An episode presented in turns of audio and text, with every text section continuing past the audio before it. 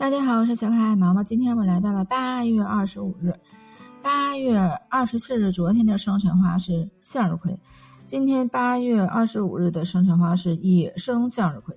野生向日葵是用来祭祀十三世纪参加十字军东征的圣路易十一世，它属于菊科，嗯，它主要是蔓延在。美国西海岸一带品种繁多，大多数的园艺工作者很喜欢把它种在庭院呐，走到两旁的花坛中。嗯，这个花语是投缘。野生向日葵的用途很广，种子能够做成点心，还能够提炼食用油。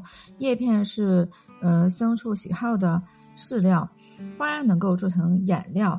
它和我们日常生活真是唇亡齿寒，是一种人类相当投缘的植物，所以它的花也是投缘。受到这种花祝福而生的人是理想的恋人，更是最好的终身伴侣。为了让你，嗯，这个他早日出现，请主动积极一些啊！主动积极真的是不是每个人都会主动积极的呀。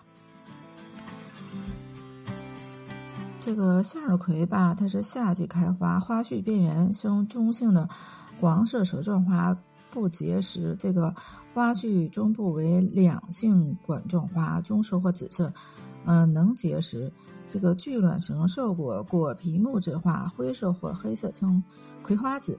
野生向日葵的栖息地主要是草原及干燥开阔的地区，它们沿着路边的这个田野、沙漠边缘的草地生长，在阳光充足、潮湿，呃或受干扰的地区生长的最好。嗯，它原产在南美洲。呃，驯化种由西班牙人于一五一零年从北美带到欧洲，最初为观赏用，十九世纪末又被从俄国引回北美洲。世界各国和我国均有栽培，通过人工培在不同生存环境上形成许多的品种，特别是头状花序的大小色泽及效果形态上有许多变异，并为综合利用的最好原料。主要分两大类：食用和观赏类。向日葵的种子叫葵花籽，它的含油量很高，呃，为半干油性，味香可口，供食用。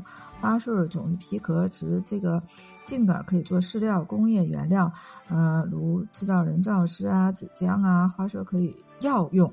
今天的分享就到这里，我们下期再见。